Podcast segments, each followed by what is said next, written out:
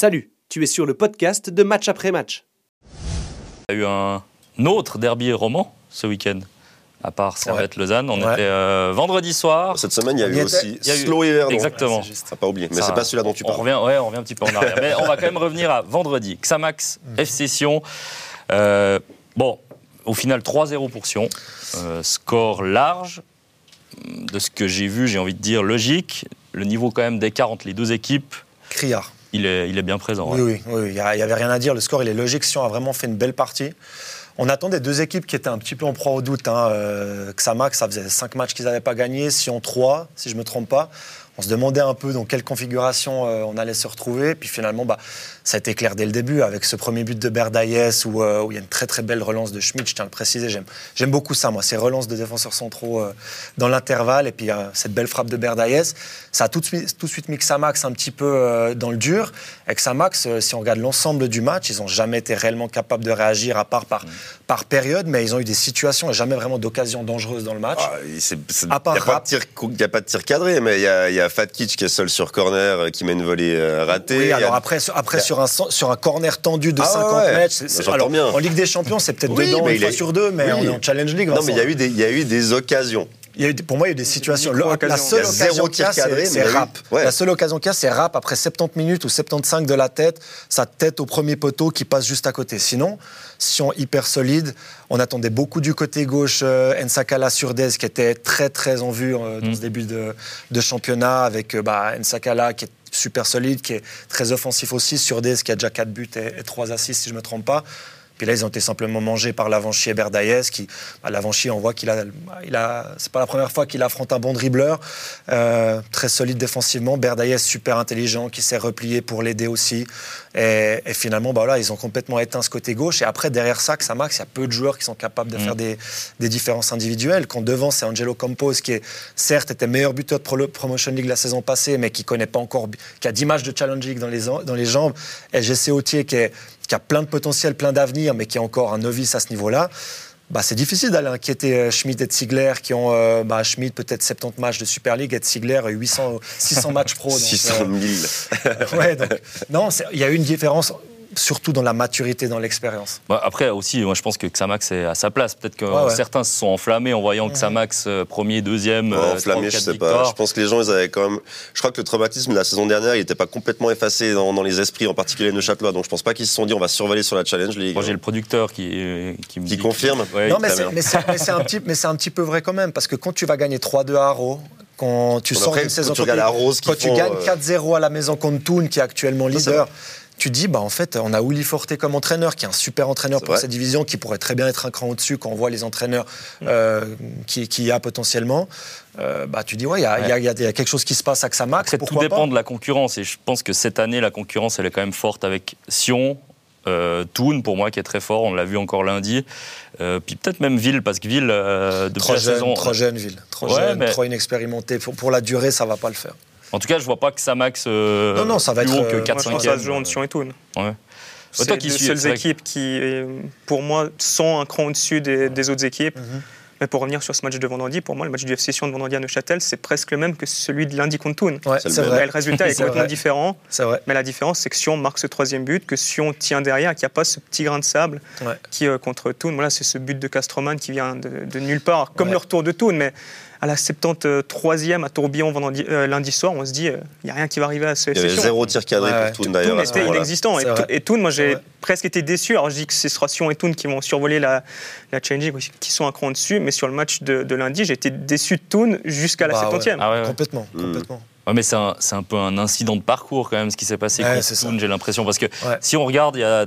Alors bon, il y a aussi, vous allez me dire, il y a beaucoup d'incidents de parcours parce que le match nul contre Baden, le match nul contre mais- Chafouz, voilà. Mais après, moi je les ai vus contre en coupe. ça fait partie C'était quand même ça. du lot, honnêtement. Oui, oui, mais, mais clairement, mais je crois que c'est pas des incidents de parcours. C'est- une saison où ils vont être attendus partout.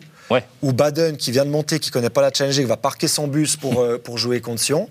Et je crois que c'est Didier Tolo qui disait même euh, dans vos antennes euh, récemment, bah, les adversaires vont pas faire de cadoration. Et puis c'est le cas. Alors ils ont peut-être moins de qualité individuelle, moins de, enfin, moins de possibilités sur le plan offensif peut-être d'inquiéter ce FC Sion-là. Par contre, euh, se mettre à 10 derrière le ballon, et tout le monde peut le faire, ça. hein. Donc, euh, personne va ouvrir, ouvrir les vannes pour les sessions marquées. Donc, euh, non, je crois que ça fait partie du processus. Cette challenge, elle est compliquée. Quand les équipes ont envie de défendre ensemble, ben, ça, ça nivelle un peu la différence de niveau individuel. Et c'est ce qu'on a vu contre Baden, c'est ce qu'on a vu contre Chafouz, qui est en difficulté, mais qui, qui prend un point contre Sion. Et ça, je crois qu'il ne faut pas incriminer le FC Sion. Sion, il fait beaucoup de choses, de, de- beaucoup de choses cohérentes. Le recrutement, euh, moi, je tire mon chapeau à Barthélémy Constantin. C'est faut- tout bien, c'est très juste. faut, Des faut qui relever connaissent. que cette équipe-là, elle était dans un gouffre absolu il y a- Ouais. il, vraiment pas longtemps. Et la manière dont ils Ouais. ont rebondi et ils se Ouais. sont reconstruits. C'est très, très Alors, bien. ouais. le- jeu est pas extraordinaire, hein, attention. Et, et si on domine pas forcément les matchs, comme on pourrait se dire, une équipe de Super League qui vient de tomber va dominer la Challenge League. Mais Qui quel- tourne et ont gardé quand même pas mal d'éléments Ouais. de niveau Super League. Mais reste que d'avoir réussi, et ça c'est aussi la force de Tolo, hein, à remobiliser ce vestiaire, à lui redonner confiance, à solidifier la défense. Parce que Sion, c'est quoi 6 buts encaissés C'est si Ouais. Il y en a 3 contre Toon qui viennent de nulle il y en part. avait 73 l'année passée. hein. Sion Ouais. était à moins bonne défense de Super League avec presque les mêmes joueurs au final. Ouais. Mm. Non, mais on aurait pu penser à un moment que ça allait être la chute libre, euh, puis que le début de saison Ah allait non, on le être craignait. mauvais au, au FC. Enfin, personnellement, moi je Ouais, le craignais. Les Valaisans le, le craignaient. J'ai- J'étais à Vaduz le premier match de la saison et on se dit, voilà, il y a un mois et demi, on était à la Pontaise, euh, relégation contre le Stade de Zanouchi, qui- était mais clair, euh, qui souffrait d'aucune discussion. Il y a ce déplacement périlleux pour commencer la saison à Vaduz. euh, c'est jamais facile d'aller jouer là-bas. Challenge League. Ouais, voilà. Et sur ce match-là, pour moi, c'est un des meilleurs matchs que l'FC Sion a fait depuis le début de la saison à Vaduz. On a vu clairement cette différence de, Mhm. de, de niveau, comme vendredi face à, face à Neuchâtel. Mais après, moi, je te rejoins de dire que chaque match est un combat. Et aller jouer un vendredi soir à Chafouz, euh, c'est c'est vraiment pas un cadeau. hein. Mais ils ont eu cette humilité, les, les Ouais. joueurs, les dirigeants sédunois, de se dire dès le début, on sera attendu partout. Ouais. On va, on va pas faire euh, 36 matchs, 36 victoires. Mhm. Et euh, on le voit, et il y a cette humilité, et je rejoins aussi au niveau du recrutement, Ouais. que les choix qui ont été faits, c'est de, très bons choix. Mais est-ce que ça leur a pas fait du bien aussi de, de tomber finalement Pour repartir à zéro, euh, repartir avec euh, justement un Tolo. On n'entend pas les Constantins, alors c'est peut-être parce que la Challenge League c'est moins. euh, Médiatisé. Moins médiatisé. Bah, attention, une FM, nouvelle liste, attention. Ouais, mais dans le sens, j'ai quand même l'impression qu'il y a, y beaucoup hein. moins de choses en On, on coulisses. parle du recrutement, mais le meilleur recrutement du FC Sion, c'est Didier Tolo Ouais. pour Ouais. moi. D'al- D'aller rechercher, d'aller rechercher Didier, qui est, qui est quand même considéré comme un, comme un mini-dieu, j'ai envie de dire, en, en Valais, pour ce qu'il a fait en, en- en 2015. Ça, a permis de, voilà, de, de recréer un lien entre le public et, et l'équipe. Et puis on le voit depuis le début de la saison, il y a un soutien du public qui, Mm. qui n'est jamais, euh, qui n'est jamais parti. Et même l'an dernier, quand c'était compliqué, les supporters étaient là, ils sont restés au, au niveau de la Super League, j'ai envie de dire. S'il y a une chose qui reste au niveau de la Super League, c'était le public du. Pas du seulement quand c'est gratuit. Et c'est ça. Ils viennent et, aussi et- quand et ils là, payent. depuis le début de la saison, on les voit à Chafouz un vendredi soir, à Ville un vendredi soir, ils se déplacent en nombre, ils, Mm. Ils mettent de l'ambiance. Mais par rapport à ta question, je crois qu'on pourra vraiment juger si la meilleure chose c'était de tomber seulement quand ils seront peut-être remontés en Super League et que ce- ces idées-là, cette humilité-là, elle est, elle est gardée sur le long terme quand même. Il ne faut pas que dès qu'ils remontent, peut-être, j'espère, je le souhaite aux Valaisans, dès qu'ils remontent en Super League, euh, perdent un petit peu le fil de nouveau, se relancent dans des recrutements un petit peu clinquants, un petit peu, euh, un peu absurdes. Oui, il y a un attaquant qui tourne à failli- devenir sport. euh, a- J'ai vu que Ah. Mario Balotelli avait marqué. On sait euh, pas Mario Balotelli. mais- Peut-être qu'ils vont aller le rechercher. Mais il s'appelle aussi Mario, euh, celui dont tu parlais Oui, moi je pensais à l'autre euh. Mario. Gavranovic. Ah, d'accord, ouais, c'est bon. Oui, beaucoup de rumeurs. euh, mais, et j'ai eu un peu peur en fait qu'on revive la même saison que la saison dernière en Valais. Et Ça commence pas mal, on tourne, on est bien, on est en haut de classement, puis on va chercher un nom un peu clinquant, et puis il va venir se relancer euh, chez nous, et puis il va planter 40 buts. Et- c'est quand même pas la même attitude, le même caractère. Alors complètement hein. pas. Non, non, non, mais je suis pas en train de trop parler des deux. Je dis juste, c'est la manière de penser aussi de, Ouais, ouais. de fonctionnement du club. C'est la saison dernière, c'est stable, ça fonctionne, et on vient un peu casser ça en voulant faire un truc un peu classe. Et, Ouais, ouais. et peut-être qu'il y avait un peu de ça, mais ça c'est pas fait. En tout cas pour le moment, c'est toujours pas fait. Ça peut toujours se faire parce qu'il a pas de contrat, hein, Gavra, donc il peut, il peut signer à tout moment. Mais Gavranovic ou un autre, on a un peu la crainte en fin de mercato. S'il y a un manque au FC Sion actuellement, je pense que c'est le manque d'un deuxième numéro 9. Mhm. On a Sorgic qui est, qui est très bon, et ça change d'avoir un attaquant qui court au FC Sion. Pour revenir à l'exemple que tu Il as y, avait un, cité, il y avait un Philippe Stojkovic il y a pas longtemps qui court. qui, qui faisait du bien aussi.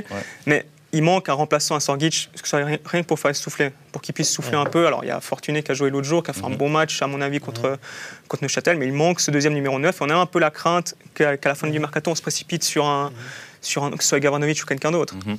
Et au final, ce n'est pas fait. Didier Tolo nous a dit voilà, on n'avait pas l'opportunité, on a eu deux options qui ne sont pas faites et je ne voulais pas me, me précipiter sur, euh, sur n'importe quel euh, joueur, sur le premier venu. Mais, euh, mais c'est ça qui est intéressant Et parce que j'ai l'impression qu'ils ont, alors on va pas dire appris de leurs erreurs, mais en tout cas ils ont appris des erreurs aussi des autres parce que euh, ils font pour moi un recrutement euh, type Challenge League, type Ouais. Lausanne l'année passée en prenant des Kabak Alman, euh, des Niasefti, Souza. Euh, Oh, Souza, qu'est-ce que c'est fort. ouais, ouais, Ah et, même, et même Sorgic, qui est quand même un tout petit peu en, pas en fin de carrière, 34 mais ans quand même. hein. voilà, qui est, qui est en Super League, a peut-être plus exactement ce, ce- ce niveau pour marquer, pour planter des buts tous les week-ends.